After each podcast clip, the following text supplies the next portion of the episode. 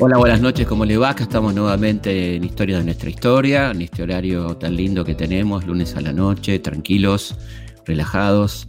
Agradecemos un montón a la gente que nos está escuchando, que sabemos que son muchos en todo el país, en esta maravilla que tiene Radio Nacional con sus tantas emisoras de norte a sur y de este a oeste.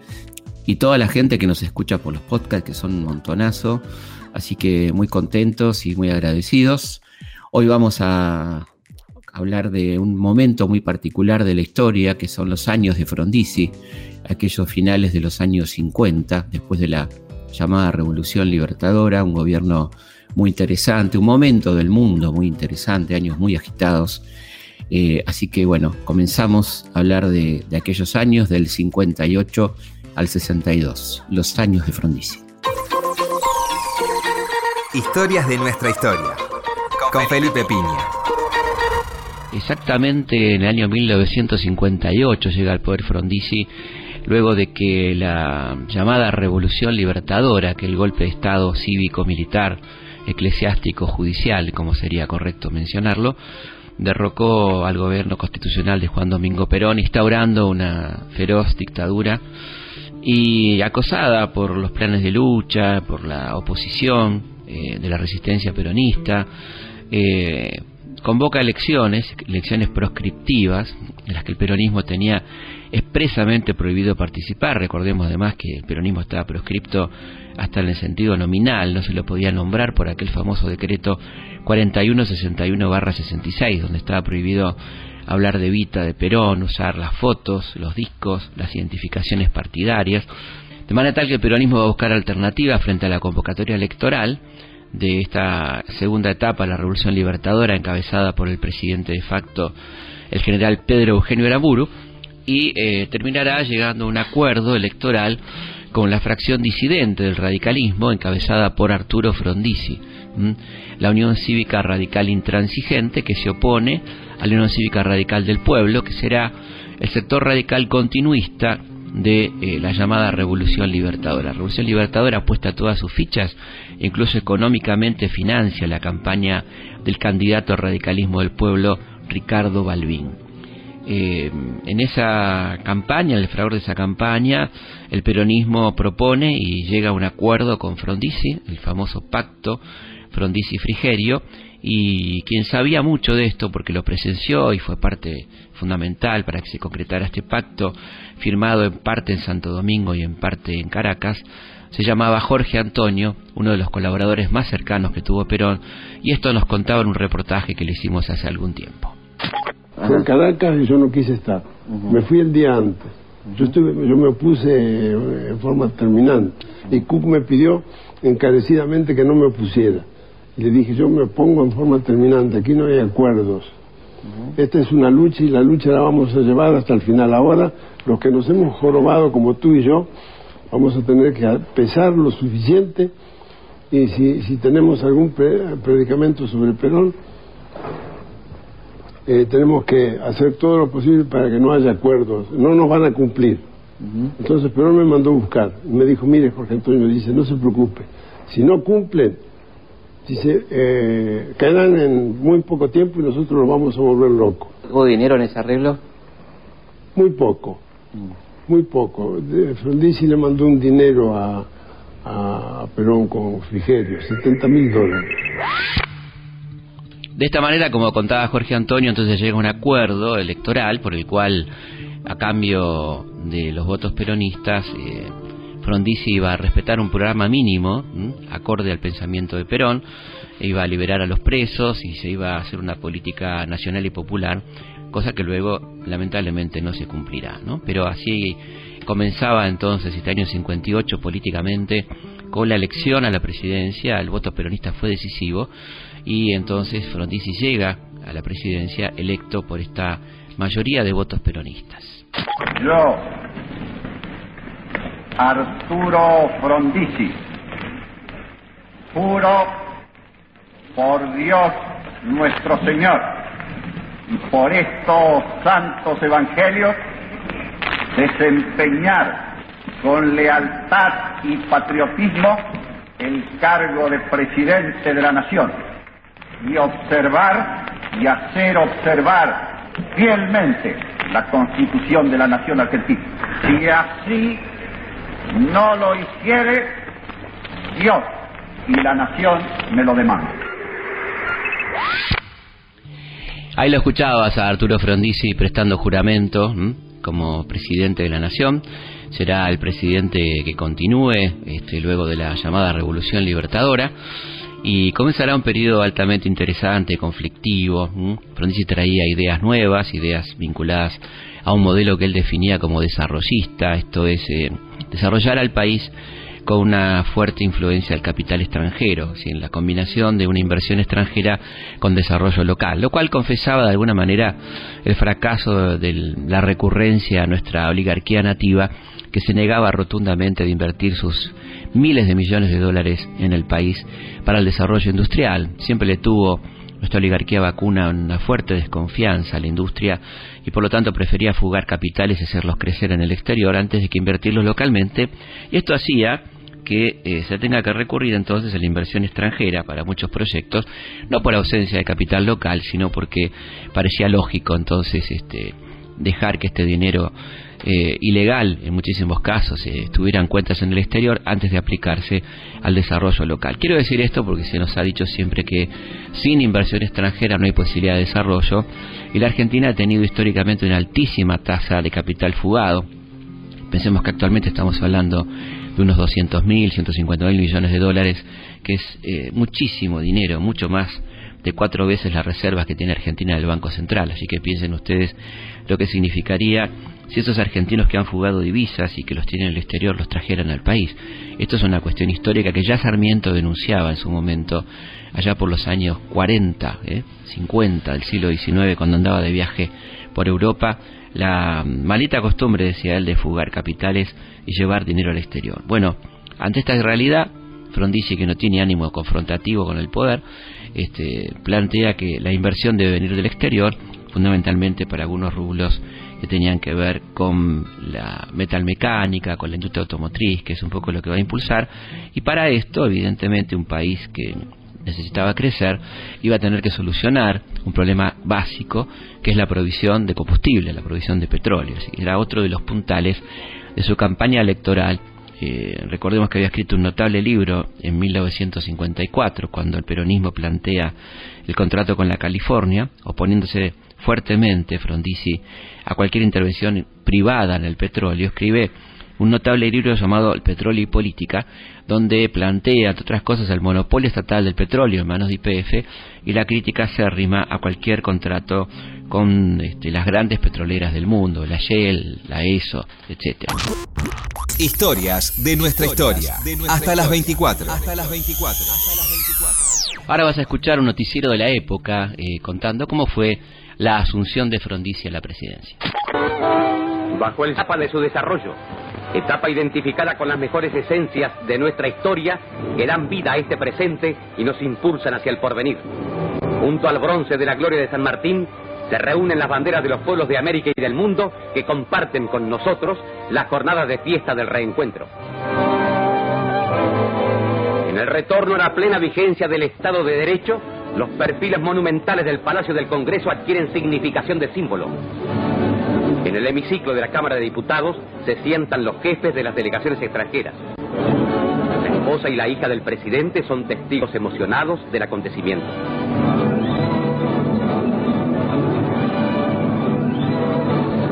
Rumor de aplausos y vítores anuncian el arribo del presidente electo. Frente al Congreso, el público suma su adhesión entusiasta.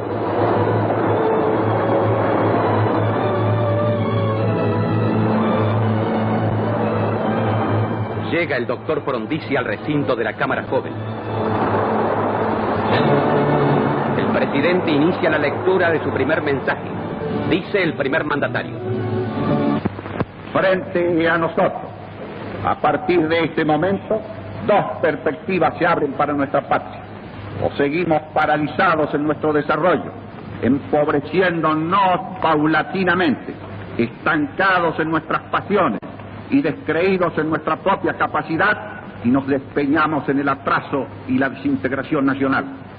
O en cambio, Cobramos conciencia de la realidad, imprimimos un enérgico impulso y nos lanzamos con decisión y coraje a la conquista del futuro por el camino del progreso y de la grandeza del país. La concurrencia subraya elocuentemente los conceptos finales del mensaje que señala para el país el comienzo de una etapa histórica. La voz multitudinaria del pueblo reafirma con su presencia el pronunciamiento de las urnas. En esta hora decisiva, la consigna está dada con palabra exacta por el doctor Frondizi al afirmar, tendremos que movilizar todas las energías y todos los recursos.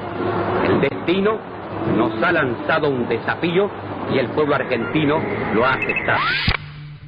Estamos en el año 1958, año interesante a nivel mundial, están pasando muchas cosas, estamos terminando esa década del 50, la década de la posguerra, ¿eh?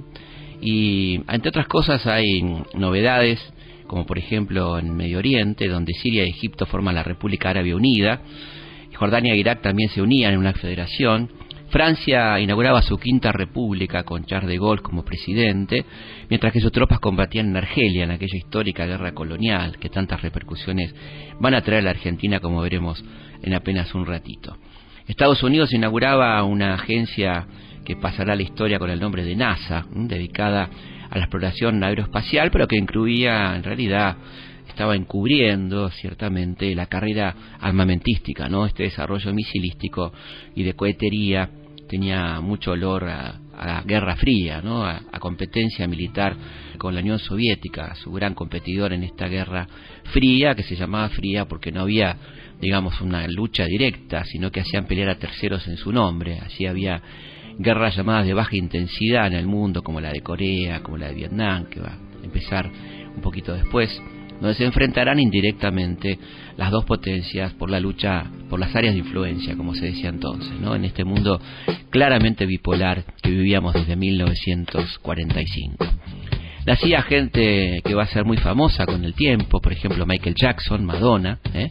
y se inauguraban en ese año 58 los premios, premios Grammy, que justamente recibirán estos grandes, ¿no? Michael Jackson, Madonna, y en ese año, inaugurando los premios, lo recibieron nada más y nada menos que Frank Sinatra, este, uno de los más grandes cantantes populares de la historia, y Domenico Modugno, un célebre cantante italiano muy popular en Argentina, sobre todo en los años 60 y 70. Se editaban discazos en aquel momento, ¿no? Por ejemplo, de Fábulo Johnny Cash, con el, el, notable Johnny Cash, y mm, la música, la banda sonora de una película notable que fue asesor para el cadalso, nada más y nada menos que de Miles Davis. Otro discazo, ¿no? Estos discazos que en aquellos años y hasta yo creo que entrado los años 70 la gente se juntaba a escuchar discos, ¿no? La linda costumbre del tocadisco que se va a popularizar un tiempito después, en los años 60, los Winco, y la gente se juntaba, los adolescentes, en las habitaciones, eh, a poner un disco y solamente a escucharlo. No estaba esto de estar con los celulares y hacer tres, cuatro actividades al mismo tiempo, sino era escuchar el disco que traía un amigo, algún inhallable, algún importado, alguno que traía uno que viajaba, ¿no? Bueno, Así que podemos imaginar a los jóvenes ahí escuchando a Miles Davis, en el año 58, este, un personaje maravilloso, ¿no? Eh, bueno, ahí estaba también el disco Lady in Satin de Billie Holiday, ¿no? Personaje extraordinario. Y por Jan Bess con Ella Fitzgerald y Louis Armstrong, ¿no? Este, impresionante. Bueno, moría el Papa Pío XII, un Papa que es recordado, no muy bien recordado, ciertamente se lo llama el Papa de Hitler, papa muy cercano a Hitler y Mussolini, este, que garantizó la fuga de nazis, sus tallas y, fascistas, y eh, fue electo un sucesor que cambiaría, intentaría cambiar la iglesia, lamentablemente va a durar muy poco, que fue Juan XXIII, el promotor del Concilio Vaticano II, que trae un aire de renovación, sin ninguna duda, este, en el papado y en la iglesia universal.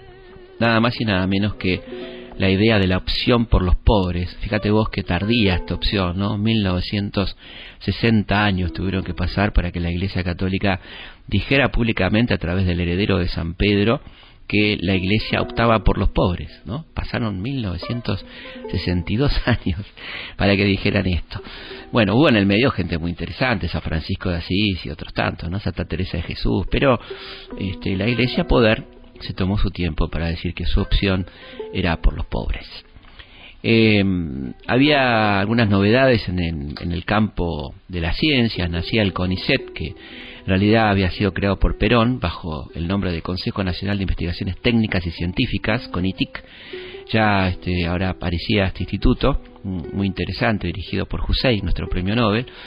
Eh, y nacía un, una, una editorial notable, UDEVA, editorial universitaria de Buenos Aires, bajo la dirección de un genio de la edición que fue el querido Boris Spivakov, ¿no? que, hizo esta editorial eh, con un logo, con un eslogan este, muy lindo que era más libros para más. Eran libros que se vendían en, las, en los kioscos. Y no había casa de clase media en la Argentina que no tuviera libros de Udeva, particularmente algunos clásicos, como por ejemplo el Martín Fierro ilustrado por Castañino, que se vendieron 250.000 ejemplares de esta obra. Era un clásico en cada casa de clase media argentina de aquellos años. Había un debut en la televisión muy importante, una figura trascendente de nuestra televisión que fue Tato Bores, que debutaba en el Canal 7 con libretos de Juan Carlos Colombres, Landru, ¿eh? editor de una revista también muy importante que va a sufrir diferentes clausuras según los gobiernos, que será la notable tía Vicenta. Eh, había una maravillosa experiencia teatral llevada adelante por Cecilio Madanes en el Teatro eh, Caminito de la Boca, esto es teatro de la calle, hacer obras este, famosas, obras clásicas en la calle Caminito. La primera de ellas fue Los chismes de las mujeres de Goldoni. Eh, bueno, y se estrenaban 32 películas argentinas, por ejemplo, Rosaura a las 10 de Mario Sofici, Sección Desaparecidos de Pierre Chenal, con guion de Domingo de Núbila, Detrás de un largo muro, una película interesantísima de Lucas de Mare, Procesado 1040, Alto Paraná, El secuestrador de Leopoldo Torre Nilsson, El trono entre las hojas de Armando Bo, con, por supuesto, Isabel Sarli, ¿eh? El jefe, una, una gran película debut cinematográfico como actor de un muy jovencito Leonardo Fabio, ¿eh? de Leonardo Ayala, y Los dioses ajenos de Román Viñoli Barreto. La Argentina eh, no le va a ir muy bien en fútbol en el Mundial de Suecia, que el famoso Mundial de Pelé, ¿eh? donde un chiquito de 17 años, Edson Arantes do Nascimento, al que ya le decían Pelé, ¿eh? lograba asombrar al mundo con otros nenes eh, que lo acompañaban como Garrincha, Didi, ¿eh? esa delantera, eh, y vencían en la final a los locales, a los suecos, por 5 a 2. A nosotros nos fue bastante mal, el torneo local le ganó San Lorenzo y el goleador de aquel año fue San Filippo, el hombre tan polémico que vemos hoy en los medios, con 28 alegrías, decía el que había obtenido. ¿no? En cuanto a libros, eh, se publicaban Ángeles de Desolación de Kerouac, ¿eh? Antropología Estructural de Levi Strauss, nada menos, Ejército y Política de Arturo Jaureche, El Infiltrado de Anthony Burgess, el reportaje de Mario Benedetti, Extravagario de Pablo Neruda, Gabriela Clave Canela de Jorge Amado, hermoso libro, ¿no? Historia de los pueblos de habla inglesa de Winston Churchill, La región más transparente de Carlos Fuentes, Memorias de una joven formal de Simón de Beauvoir, que había revolucionado al mundo con el, este, su gran libro sobre la mujer, Nuestro hombre en La Habana de Graham Greene, Nueva visita a un mundo feliz de Aldo Huxley, Playback de Raymond Chandler, Posesión de Eduardo Mallea. Y una visita inesperada de la gran novelista policial Agatha Christie. Escucha esta historia. Un hecho asombraba al mundo también en el 58, que fue el lanzamiento del primer satélite artificial, ¿eh? el soviético Sputnik, que da una vuelta a la Tierra y se desintegra en la atmósfera, ¿no? Pero bueno, es un primer intento eh, importante de la cohetería soviética. Recordemos que para 1958, hace tiempo que está operando ya la guerrilla rebelde en Cuba, aquella guerrilla que venía de México, de aquel desembarco donde estaban Fidel Castro, Raúl Castro y nuestro querido Ernesto Guevara. Y el 27 de febrero, cuando estaba por correrse el Gran Premio de La Habana, es secuestrado por los rebeldes castristas el automovilista argentino Juan Manuel Fangio eh, que será liberado 28 horas más tarde para reproducir un hecho propagandístico, básicamente, dada la trascendencia del múltiple campeón mundial Juan Manuel Fangio. Este hecho será recordado incluso por una película argentina protagonizada por Darío Grandinetti, ¿no? sobre este secuestro de Fangio en La Habana. Para ponernos en clima, vamos a escuchar a Johnny Cash y un tema muy significativo, algo así como No voy a volver para atrás. Well, I won't back down. No, I won't back down. You can stand me up at the gates of hell, but I won't back down. Gonna stand my ground, won't be turned around. And I'll keep this world from dragging me down. Gonna stand my ground, and I won't back down. Hey, baby, there ain't no easy way out. Hey, I will stand my ground and I won't back down.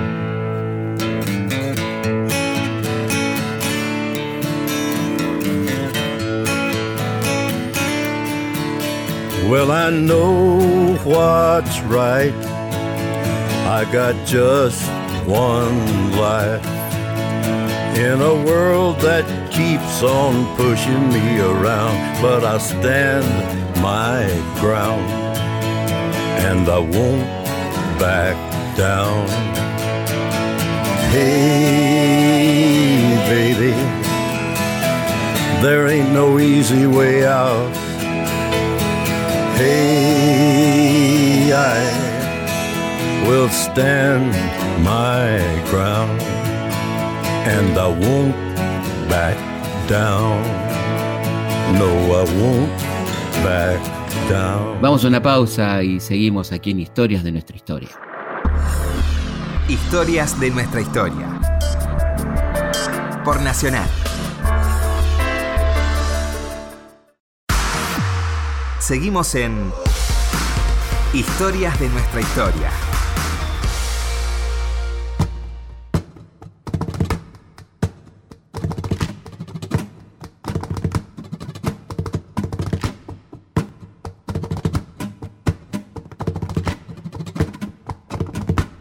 Seguimos en Historia de nuestra historia. Bueno, quería saludarlos nuevamente, agradecer todos los mensajes y también recordarles cómo se pueden comunicar con nosotros a través del mail que es consultaspigna.gmail.com, a través de nuestra página web elhistoriador.com.ar, donde les recordamos que tenemos una hermosa sección dedicada a nuestro querido Manuel Belgrano en este en este año tan particular de 250 años de su nacimiento y 200 de su muerte. Es un micrositio dedicado integralmente a la memoria de nuestro querido Manuel Belgrano. Entran al historiador.com.ar y ahí lo van a tener. También nuestro Twitter, arroba Felipe Pigna, nuestro Instagram, arroba Felipe Pigna y Facebook, Felipe Pigna, página oficial. Les recuerdo que seguimos con nuestro curso del CONEX cada jueves de 20 a 22, que se pueden inscribir en ccconex.org ccconex.org. Ahí van a tener el programa, la frecuencia, bueno, todo eso. Y además es interesante para la gente que está afuera porque el programa queda una semana, o sea, la clase queda una semana guardada y aquella gente que tenga una diferencia horaria la puede ver cuando quiera y las veces que quiera durante unas semanas. Eso es en Bueno, continuamos entonces hablando de los años de Frondizi. Felipe Piña está en la radio pública. Historias de nuestra historia. Hasta las 24. Te contaba cómo llegaba Frondizi al poder, este, esta alianza con el peronismo, una alianza que va a causar honda preocupación a las fuerzas militares, a los factores de poder, y esto va a hacer que Frondizi gobierne bajo sospecha durante gran parte de su presidencia. La primera batalla que se plantea Frondizi es la batalla del petróleo, esta idea del autoabastecimiento petrolero. Lo que pasa que ir dejando en el camino aquellas ideas de eh, la idea de no negociar con las empresas privadas y darle el monopolio absoluto a IPF, esto lo va a ir cambiando y va a plantear unos contratos bastante polémicos con empresas privadas, básicamente norteamericanas del rubro petrolero. Esto decía Frondizi en cuanto a la necesidad de este, autoabastecimiento del petróleo. El principal obstáculo al avance del país es su estrecha dependencia de la importación de combustible y de aceite. Es el petróleo que mueve nuestras locomotoras, tractores y camiones, nuestros buques, aviones y equipos militares. Alimenta nuestras fábricas, da electricidad a nuestras ciudades y confort a nuestros hogares. Que el país trabaja para pagar petróleo importado, petróleo que tenemos bajo nuestros pies y que hasta ahora no nos hemos decidido a extraer en la cantidad que necesitamos. La Argentina no puede continuar por este camino que se ha convertido en una peligrosa pendiente de declinación. O seguimos en esa situación, debiendo recurrir a una drástica disminución del nivel de vida del pueblo, con sus secuelas de atraso, desocupación y miseria, o nos decidimos a explotar nuestras riquezas potenciales para crear las condiciones de bienestar y seguridad en un futuro próximo y cierto. Y un noticiero de la época decía esto también brevemente sobre esta necesidad del país. El problema del abastecimiento del petróleo ha sido encarado resueltamente, ya que de su solución depende en gran parte el aumento de la producción. YPF había sido privado de sus recursos indispensables, desbaratando su eficiencia y ocasionando un estancamiento en su proceso ascendente. En cuanto a los resultados de la batalla del petróleo, como la llamó Frondizi, es interesante ver dos opiniones contrapuestas. Una, la que va a emitir la comisión investigadora que manda a formar el doctor Ilia cuando llega a la presidencia, eh, cuyos resultados son los siguientes. Eh, ellos dicen que el perjuicio económico ocasionado por la firma de los contratos petroleros equivale al monto total de las utilidades que las empresas contratistas, las que hubieran ingresado al patrimonio de IPF de no haberse suscrito esos contratos. Ese perjuicio alcanza al 31 de diciembre de 1963 167 millones de dólares. De no lograrse los contratos, tal perjuicio habría llegado a 915 millones de dólares. Recordemos que Ilia, cuando llega a la presidencia, como lo había prometido, anula los contratos firmados por Frondizi. Sigue diciendo la comisión investigadora. El fisco sufrió un perjuicio económico del orden de los 2.460 millones de pesos por la exención de pago de impuestos a los réditos, de emergencia y a los beneficios extraordinarios concedidos a las compañías contratistas norteamericanas.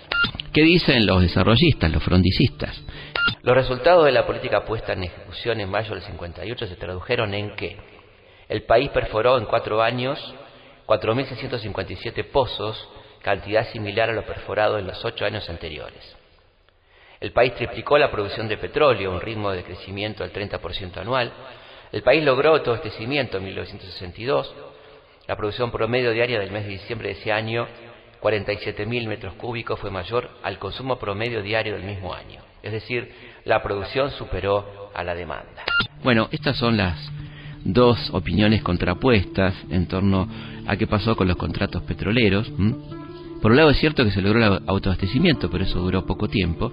Y por otro lado es cierto que también se entregó un patrimonio nacional importante a las empresas extranjeras, como lo determinó la comisión eh, investigadora del caso Y Acá siempre te vamos a dar estas dos opciones eh, de opiniones sobre un tema polémico y nos parece interesante que así sea. Por un lado lo que dijo la comisión investigadora y por otro lado lo que decían los defensores del proyecto petrolero de Arturo Frondizi.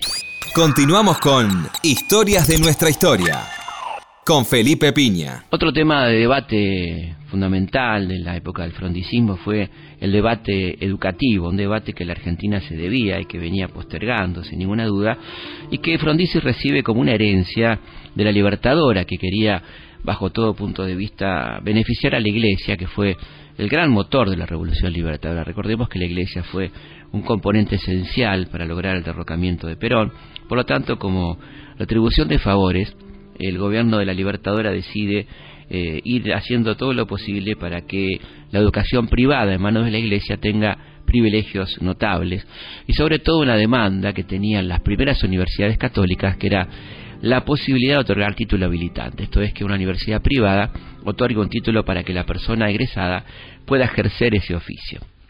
Hasta ese momento esto no se podía.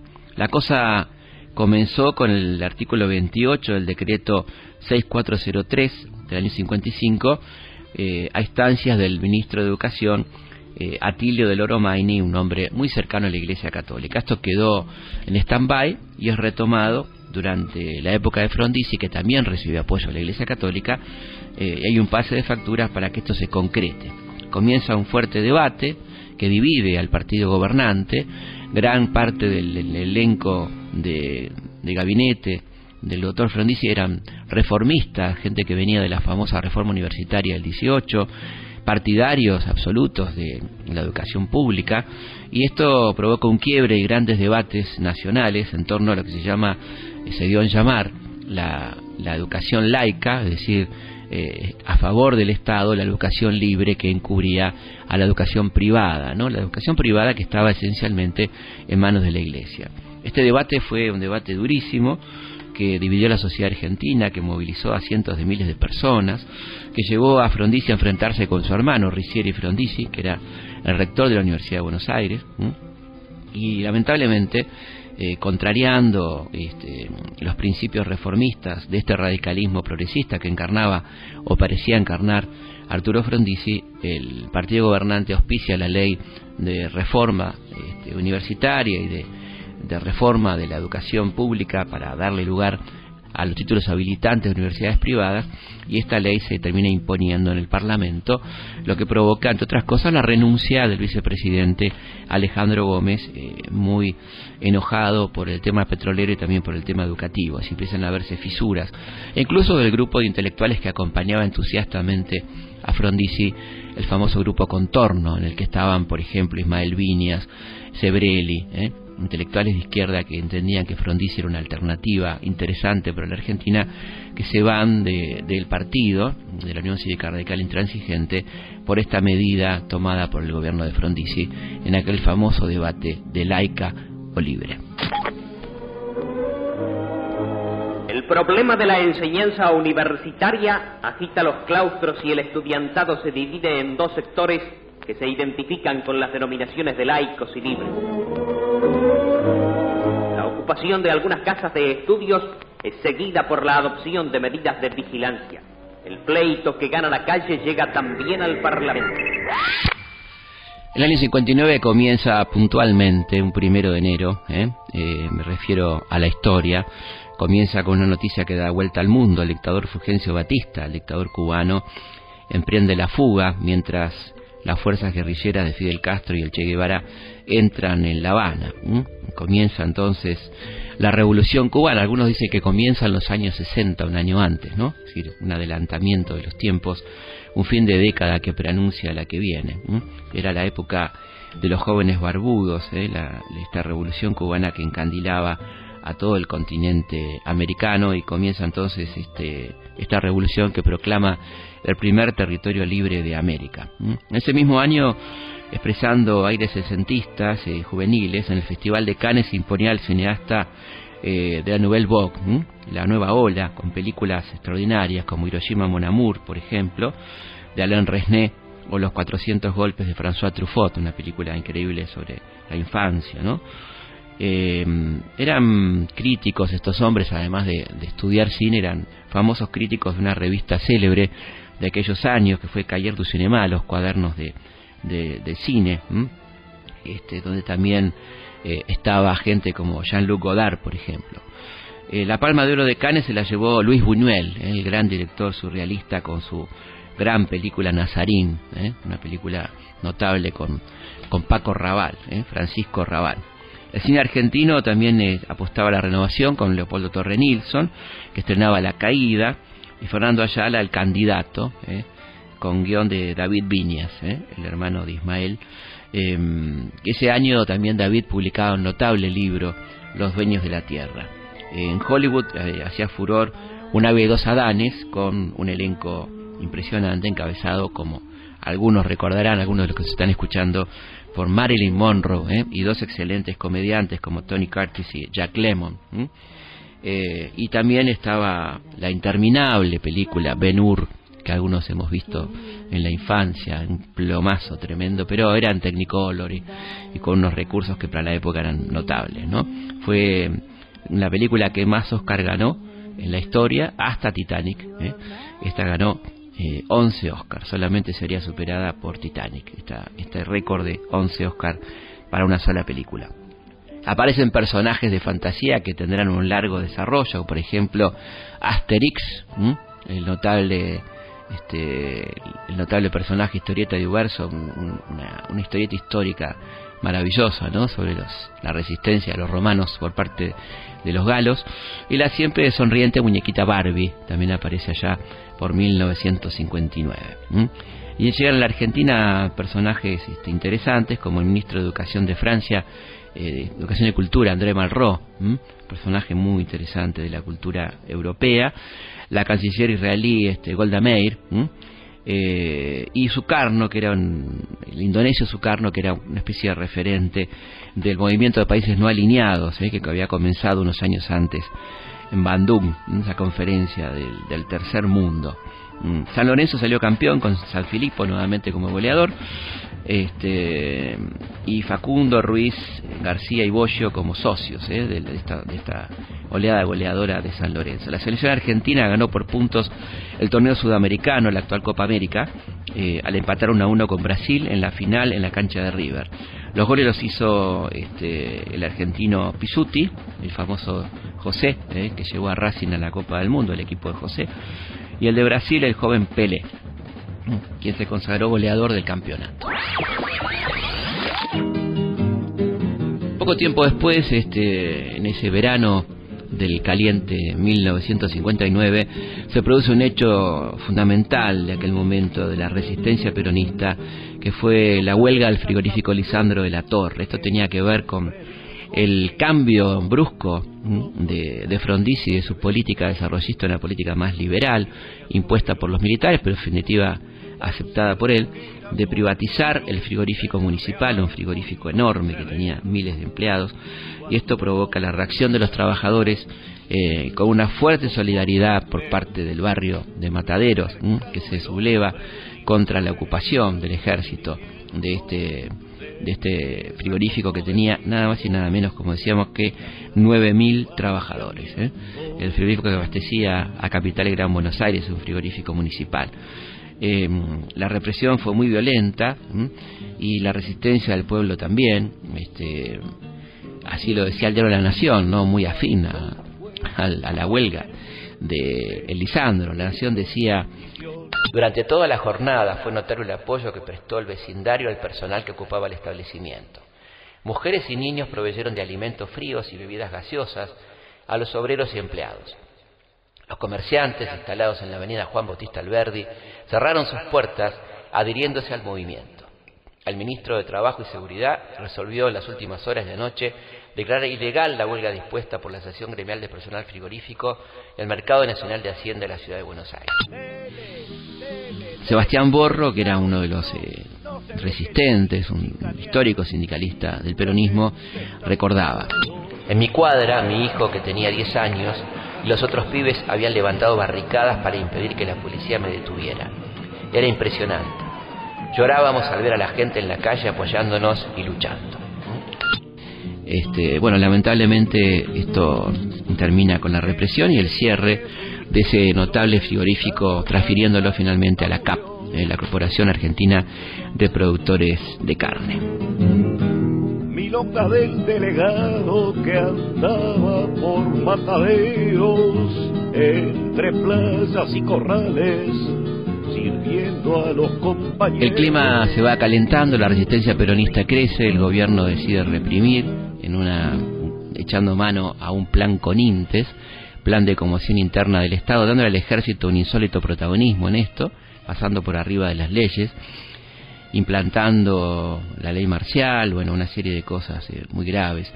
Y mm, esto termina con la convocatoria de un hombre muy amigo del sector militar y del poder real en Argentina, que era Álvaro Alzogaray, y él toma el Ministerio de Economía con la condición que lo designen también al mismo tiempo ministro de Trabajo. Y él explica por qué de esta manera, ¿no? Se lo dice, lo dice en un libro, un libro autobiográfico, Experiencias de 50 años de política y economía. Mi designación como ministro de Trabajo al mismo tiempo que de Economía fue una de nuestras condiciones para ingresar al gobierno. Hasta ese momento la acción de ambos ministerios había sido inconexa, cuando no contradictoria. Por otra parte, deseamos marcar claramente el nuevo trato que recibirían los problemas laborales. El nuevo trato lo pone entre comillas, ¿no? Un nuevo trato quiere decir el garrote. Consistía este en respetar los derechos e intereses de los trabajadores sin admitir y sobre todo sin alentar abusos de algunas organizaciones sindicales. Fíjese que interesante la, la redacción de Alzugaray cuando habla de que va a respetar los derechos de los trabajadores y los únicos abusos que no está dispuesto a admitir son los de los propios trabajadores, no dice nada de los abusos que puede cometer la patronal, ¿no? Toda una lectura de la realidad política y de la historia, porque este, este libro es un libro de historia que escribe unos años después. Historias de nuestra historia, con Felipe Piña. La política antipopular de Seguray va a recibir un premio internacional, aunque no lo puedas creer, de la publicación londinense de la derecha financiera The Financial Times, de larga vida, publicación que sigue existiendo.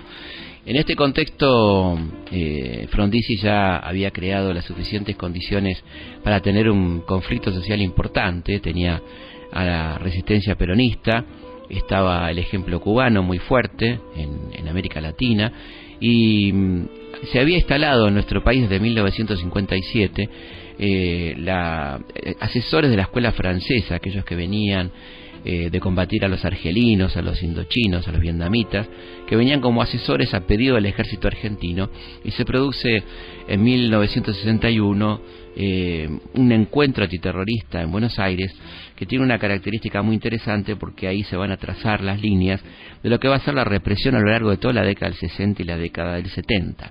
Estos expertos franceses eh, son los maestros de los futuros torturadores argentinos de los años 60 y 70. Esto ocurre también durante el gobierno de Arturo Frondizi. Algunos de los profesores que dan cátedra en esta conferencia internacional eran, por ejemplo, Mariano Grondona. En 1961 se reúne eh, la OEA, eh, delegados de la OEA en Punta del Este, una famosa conferencia, donde el tema central es la idea de los Estados Unidos, que era obviamente hegemónica, la OEA como siempre lo fue, de expulsar a Cuba de su seno. En ese contexto viaja el delegado cubano, que no es otro que Ernesto Guevara, quien da un interesantísimo discurso en el seno de la conferencia de Punta del Este. Queremos, dentro de nuestras condiciones, estar dentro de la familia latinoamericana. Queremos convivir con Latinoamérica Queremos verla crecer, si fuera posible, al mismo ritmo en que estamos creciendo nosotros. Pero no nos oponemos a que crezcan a otro ritmo. Lo que sí exigimos es la garantía de la no agresión para nuestras fronteras. No podemos dejar de exportar ejemplo como quieren los Estados Unidos, porque el ejemplo es algo espiritual que traspasa las fronteras. Lo que sí damos la garantía de que no exportaremos revolución Damos la garantía de que no se moverá un fusil de Cuba, de que no se moverá una sola arma de Cuba para ir a luchar en ningún otro país de América. Lo que nunca podremos nosotros asegurar es que la idea de Cuba deje de implantarse en algún otro país de América. Y lo que seguramente firmamos aquí, ante esta conferencia y ante la paz de los pueblos, es que si no se toman medidas urgentes de prevención social, el ejemplo de Cuba sí prenderá en los pueblos. Ahí lo tenías entonces al Che Guevara hablando en la conferencia de Punta del Este.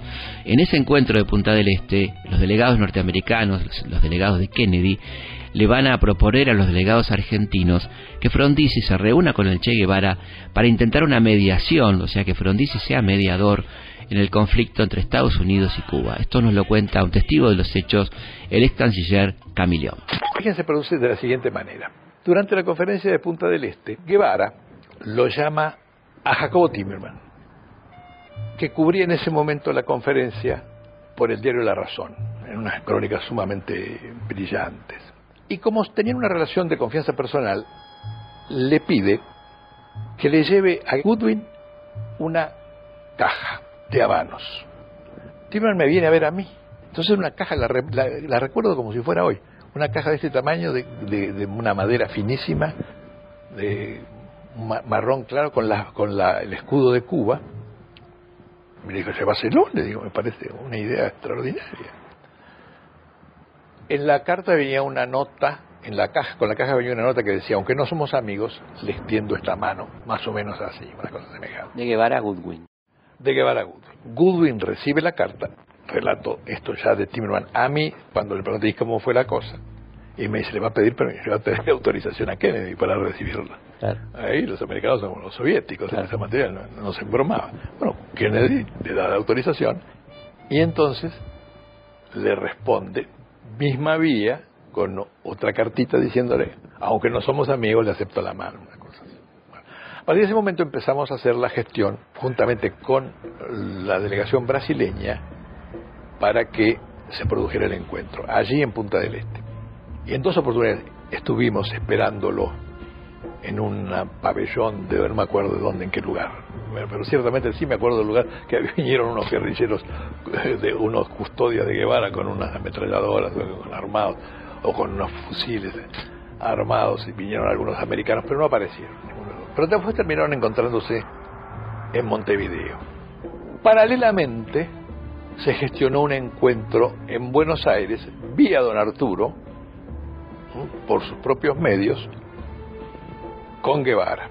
O sea, él lo llamó directamente. El gestor fue un, un ex diputado de la UCRI que se llamaba Carretoni, que en ese momento estaba en el, el BID, en el Banco Intermercado de Desarrollo. Era un hombre que provenía de la izquierda del Partido Radical. Lo trajeron a Guevara con desconocimiento mío que estaba viniendo de Punta del Este. Usted no sabía nada. Me hubiera opuesto terminantemente al encuentro, me parece que no tenía sentido y, que iba a tener un costo muy alto, como en efecto lo tuvo. ¿Y por qué cree que Frondizi lo quería ver? Porque Frondizi estaba con la obsesión de que, estaba con la idea de que realmente creía que era posible alguna aproximación con Kennedy. Para Frondizi era, realmente muy prioritario que no se introdujera en el hemisferio la Guerra Fría. Y, o sea que acá se cortó solo, o sea, él, él decidió verlo al Che. Se cortó solo, decidió verlo al Che, no consultó a nadie, no consultó a la Cancillería. ¿Y qué, se, qué se puede contar del contenido de la, conferencia? Poco, poco. Yo personalmente puedo contar poco, pese a que el mismo día hablé con, con, con Frondizi, porque cuando llegué le fui a informar lo que había pasado en Punta del Este. Frondizi estaba en ese momento preparando la reunión que iba a tener a la noche con los, con los, con los jefes militares, a los que había citado. Nunca he tenido yo una información que realmente me atreva a transmitir como fidedigna. Tengo algunas impresiones de Frondizi sobre Guevara, ¿no? ¿Qué, cómo, le, ¿Cómo le cayó? ¿Qué, qué, qué opinaba? le pareció, para decir la verdad, porque empezaron a hablar de marxismo y le pareció que Guevara de, marxismo no sabía nada, ¿no? Eso, eso es una, una, una opinión. Una opinión, una opinión. Finalmente este pedido de reunión se concreta y el Che Guevara viaja furtivamente a Buenos Aires en un intento de viaje secreto que por supuesto no puede ser tal porque los servicios están al tanto ¿no? de esta reunión del Che Guevara y Frondizi hablan de distintos temas, Frondizi hace gala de su conocimiento del marxismo, hay ahí una especie de chicana que el Che responde muy graciosamente cuando le contesta a Frondizi, eh, porque Frondizi no para de, interrogarlo y tomarle como lección sobre su saber, su sapiencia sobre el marxismo, el Che le termina contestando, bueno, no sé si sé mucho del marxismo, pero hice la revolución, ¿no? Este, como cortando de cuajo estas especulaciones de Frondizi. A Frondizi le va a costar carísimo esta este encuentro con el Che.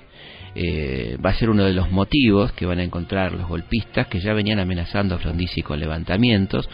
Eh, Frondizi va a tener un total de 33 intentos de golpe de Estado durante sus años de, en la presidencia y eh, bueno, va a ser un elemento más que se va a sumar a una operación de la CIA llamada de las cartas cubanas, donde se falsifica una correspondencia que nunca existió entre Fidel Castro y Frondizi, donde hablaban de instalar un grupo guerrillero en Argentina. Esto se demostró que era una fantochada, pero lamentablemente el daño estaba hecho y eh, las Fuerzas Armadas y los factores de poder están conspirando para derrocar a Frondizi. Vamos a ver qué tiene para decir Frondizi, qué decía Frondizi en un reportaje eh, donde hablaba de las causas de su derrocamiento. Mi derrocamiento fue resuelto por los monopolios internos y los monopolios internacionales de toda la economía, todos los aspectos, porque no querían que se solucionaran los problemas argentinos como lo estaba solucionando mi gobierno. El autoabastecimiento de petróleo se alcanzó por primera vez en la historia bajo mi presidencia. Y fíjese, yo modifiqué algunos conceptos teóricos y firmé contrato. Y fíjese que en Comodoro Rivadavia perforaban empresas norteamericanas e inglesas. Toda la semana que me colocaron a mí, algo que hicieron la empresa norteamericana e inglesa con las máquinas perforadoras, la tiraron al mar. El elemento central, la gota que colma el vaso, es que Frondizi, entendiendo que el conflicto social se hacía cada vez más fuerte y que el peronismo iba cobrando más fuerza, tomó una decisión muy polémica para el entorno de poder, que era dejarlo participar en las próximas elecciones provinciales que se iban a desarrollar en marzo de 1962. Eh, puntualmente, este, el, el, poder militar, a través de su vocero, que era el general Aramburu, le dicen en una reunión en la Quinta de Olivos que si gana el peronismo en la provincia de Buenos Aires lo van a echar. Es decir, que su gobierno termina en el momento mismo en que es elegido un gobernante peronista en la provincia de Buenos Aires.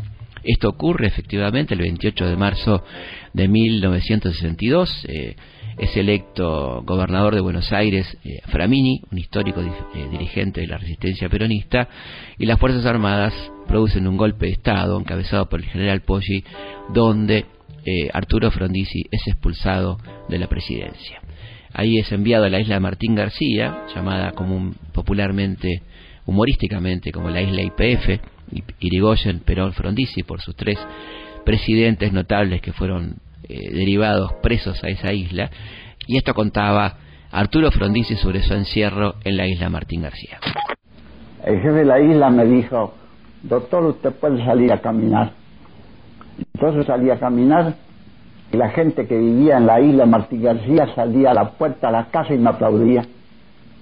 Entonces vino el jefe de la isla, me dijo, doctor, usted puede salir a caminar, pero tiene que ir acompañado por un oficial de marina. Le dije, no salgo más. Así terminaba esta experiencia desarrollista en la Argentina, el intento de un gobierno moderno, con un intelectual en el poder, que lamentablemente iba a renunciar a sus principios, principios que aparecían como muy fuertes durante la campaña electoral, la defensa de la universidad pública, la defensa del petróleo nacional, la defensa de la industria, algunas de las cuales se van a concretar pero en medio de polémicas medidas como los famosos contratos petroleros llevados adelante en aquel gobierno. Un modelo que se llamó desarrollista y que de alguna manera quedó a mitad de camino y eh, fue cooptado absolutamente por el liberalismo económico clásico en la Argentina. Nos estamos yendo con el extraordinario Miles Davis y So What.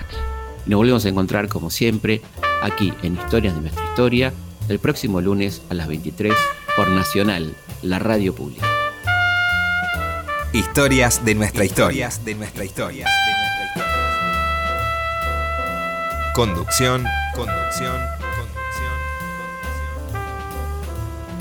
Felipe Piña, Felipe Piña, Felipe Piña. Producción, producción, producción. Cecilia Mucioli. Cecilia Mucioli. Cecilia Mucioli. Edición, edición, edición. Martín Mesuti. Martín Mesuti. Martín Mesuti.